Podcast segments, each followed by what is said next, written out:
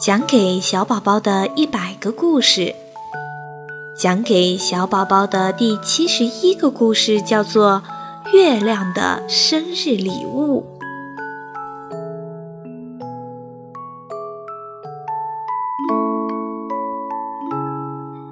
小棕熊很喜欢月亮，他想送给月亮一份生日礼物，但是他不知道月亮的生日是哪一天。也不知道该送什么才好。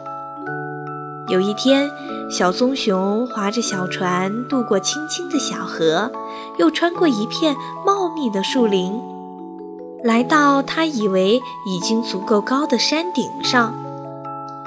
小棕熊心想：这回我和月亮说话，它一定能听到。于是，小棕熊将双手放在嘴边，做出喇叭状，喊道：“你好！”山谷中传来声音：“你好！”小棕熊高兴极了，他想：“哇，真棒！月亮居然和我说话了！你的生日是哪天？”小棕熊问：“你的生日是哪天？”山谷中又传来了声音：“明天就是我的生日呀！”小棕熊高兴地回答：“明天就是我的生日呀！”山谷中又传来声音。小棕熊更高兴了，因为月亮居然与自己是同一天的生日。你想要什么生日礼物？小棕熊问道。你想要什么生日礼物？山谷中传来问话。我想要一顶很酷的帽子。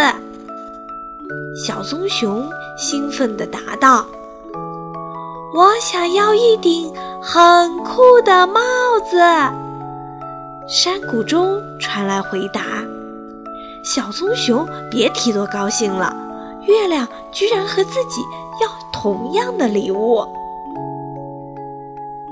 我知道了，再见！小棕熊挥手和月亮告别。我知道了，再见。山谷中传来欢快的声音。小棕熊回到家，美美的睡了一觉。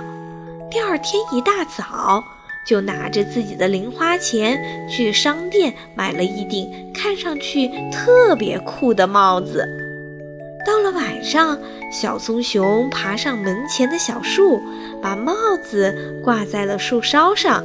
然后静静地坐在树下，等着月亮出现。不一会儿，月亮出现了，它慢慢地穿过树枝，爬到树梢，然后戴上帽子。小棕熊在树下乐得手舞足蹈。哇，刚刚好，好漂亮啊！小棕熊高兴地说道。生日快乐！晚上，小棕熊梦见月亮来到自己的床前，美美的说：“生日快乐！”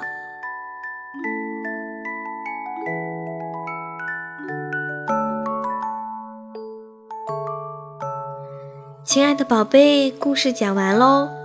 在小棕熊的世界里，万物都是有生命的，都是可以对话的，所以它的世界很美。小棕熊渴望友谊，学习建立友谊，很值得我们学习哦。乐观积极的小棕熊，真诚无邪的交友，让我们每个人都感到温暖无比。好啦，亲爱的宝贝，晚安。